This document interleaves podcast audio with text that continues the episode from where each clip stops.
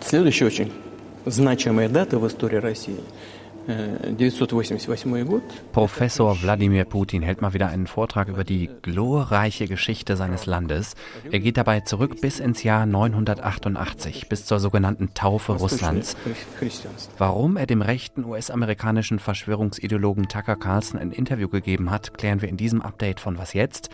Außerdem sprechen wir über die neuesten Inflationszahlen, die zumindest etwas Hoffnung machen. Willkommen zu diesem Update am Freitag, den 9. Februar. Ich bin Moses Fendel und hier ist was jetzt, der Nachrichtenpodcast von Zeit Online. Redaktionsschluss für dieses Update war wie immer um 16 Uhr. Werbung. Diese Woche in der Zeit? Die Bücher des Frühlings. 16 Seiten blühende Fantasie. Von gefährlichen Liebschaften, einer Flucht auf dem Mississippi und magische Erzählkunst. Das Literaturspezial zur Buchmesse in Leipzig. Die Zeit, Deutschlands größte Wochenzeitung. Jetzt am Kiosk oder direkt bestellen unter zeit.de/slash bestellen. У нас с вами ток-шоу или у нас серьезный разговор? Here's the quote. Mehr als zwei Stunden hat es gedauert. Das erste Interview, das der russische Machthaber Putin einem westlichen Medium seit dem Angriff auf die Ukraine vor knapp zwei Jahren gegeben hat. Der Interviewer Tucker Carlson, früherer Moderator des Trump-nahen Senders Fox News, gesprochen haben die beiden Männer vor drei Tagen im Kreml, der Schaltzentrale des russischen Machtapparates. Veröffentlicht wurde das Interview gestern auf X und nur wenige Stunden später hatten es dort mehr als 50 Millionen Menschen angeschaut. Unabhängig vom Inhalt des Gesprächs war es für Putin und Carlson also zumindest schon mal ein PR-Erfolg. Michael Thumann ist außenpolitischer Korrespondent der Zeit und einer unserer besten Russlandkenner. Hallo Michael. Hallo Moses. Warum hat Putin sich auf dieses Interview eingelassen und warum jetzt? Das ist für ihn eine perfekte Möglichkeit, in alle Richtungen seine Botschaft auszustrahlen. Er kann die USA, er kann den Westen und gleichzeitig das eigene Publikum bedienen. Und er kann den eigenen Leuten zeigen, dass er offen ist. Er redet sogar mit Amerikanern, natürlich nur mit denen, die freundlich gegenüber Russland eingestellt sind.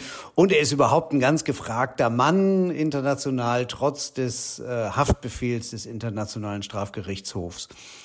Und man sah an den russischen Fernsehstationen und den russischen Reportern hier in Moskau, wie die hinter Tucker Carlson her waren und äh, ständig berichteten, wo er jetzt gerade ist, äh, wo er gerade im Restaurant sitzt, äh, was er zu sich nimmt, wie ihm Moskau gefällt. An American in Moskau, ja, es war so ein, so ein Soap-Opera, Alltagsdrama, das die ganze russische Besessenheit mit Amerika zeigt. Die Besessenheit von Putin selbst und die Besessenheit der Moskauer. Was wollte Putin denn mit diesem Interview beim westlichen und insbesondere beim US-amerikanischen Publikum erreichen? Dieses Interview erscheint ja nun in einer heiklen Lage und nach einer Niederlage der beiden Administrationen im Senat, weil die Republikaner im Senat lehnten gerade auf Geheiß, auf Befehl von Donald Trump diesen Kompromiss ab, den sie mit den Demokraten ausgehandelt hatten, über Waffen an die Ukraine und Israel zugleich und mehr tun für die Sicherung der Grenze nach Mexiko.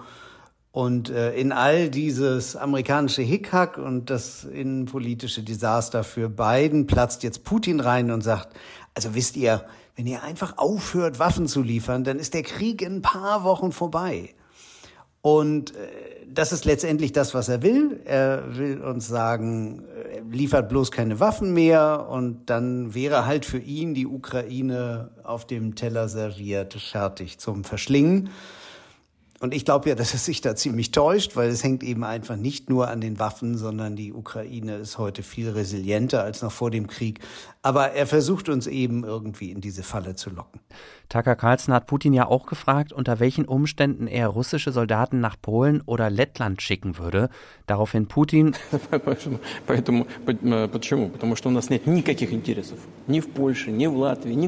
Wir haben überhaupt kein Interesse an Polen und Lettland. Müssen da jetzt nicht in Warschau und Riga die Alarmglocken läuten? Ja, und wie? Also Putins Absicht ist natürlich, die langsam anlaufenden westlichen Bemühungen zu torpedieren, sich besser abzusprechen in der NATO und sich auf einen solchen möglichen Angriff vorzubereiten.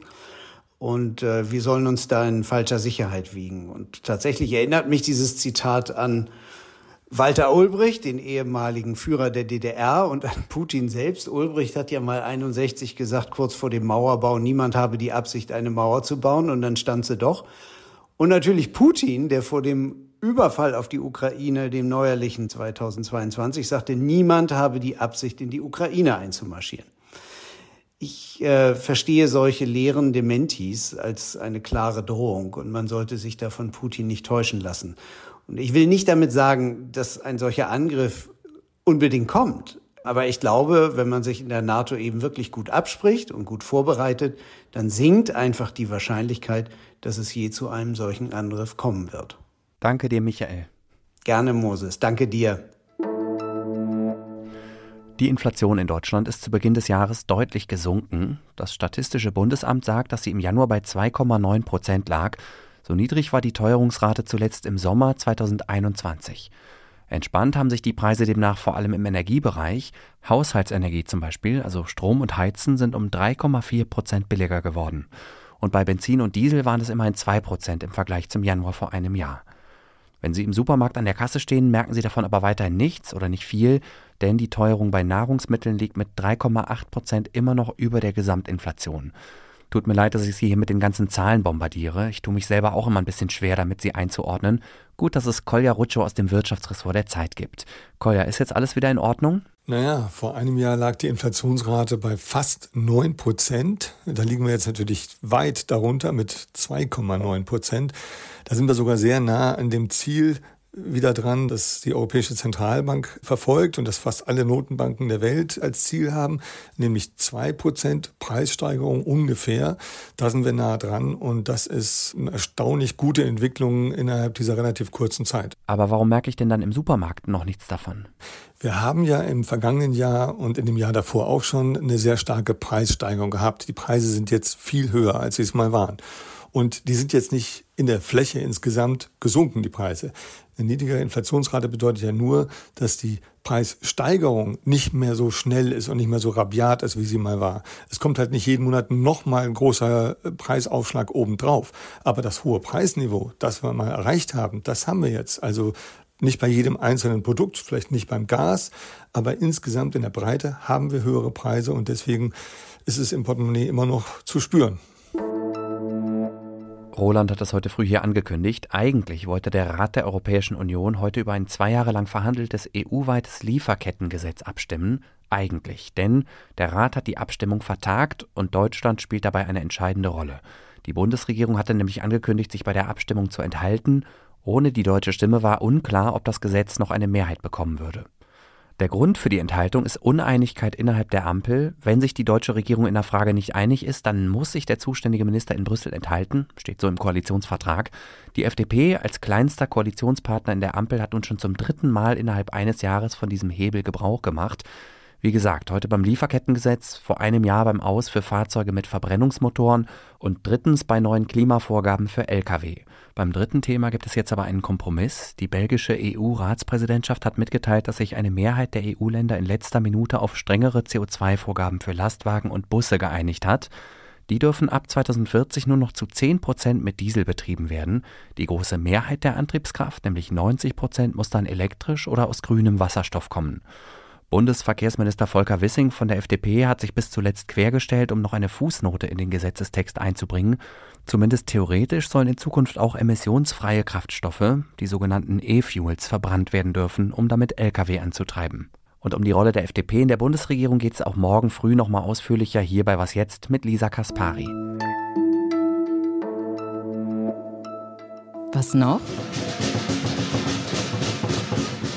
Wenn diese Folge um 17 Uhr unserer Zeit online geht, beginnt in China gerade ein neues Jahr. Denn China ist uns um sieben Stunden voraus. Dort ist jetzt also schon der 10. Februar. An dem beginnt nach dem chinesischen Kalender ein neues Jahr. In diesem Fall das Jahr des Drachen, der in China für Glück, Intelligenz, Güte und Reichtum steht. Und wegen dieser guten Eigenschaften gelten Drachenjahre als eine gute Zeit, um Kinder in die Welt zu setzen. Hoffentlich wird das Kind ein Drache, sei ein klassischer Geburtsgruß, schreibt die China-Korrespondentin der Süddeutschen Zeitung in ihrem Text zum Thema. Die chinesische Regierung hofft demnach auf einen Babyboom, den China gut gebrauchen kann, denn die Bevölkerung des Landes ist zuletzt geschrumpft und Indien hat China den Titel als bevölkerungsreichstes Land der Erde abgeluchst. In diesem Sinne, Allen, die feiern, ob in China oder hier in Deutschland, wünsche ich ein frohes neues Jahr. Sin Yen Koi Le. Und allen, die schwanger werden wollen, hoffentlich wird das Kind ein Drache.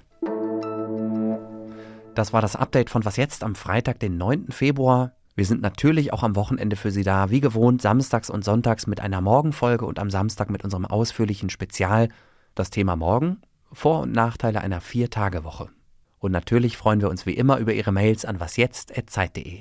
Ich bin Moses Fendel, danke fürs Zuhören und schönes Wochenende. Mein chinesisches Sternzeichen ist übrigens der Hase. Damit gelte ich als sensibel, einfühlsam, harmoniebedürftig, fantasievoll, freiheitsliebend und gutmütig. Stimmt alles.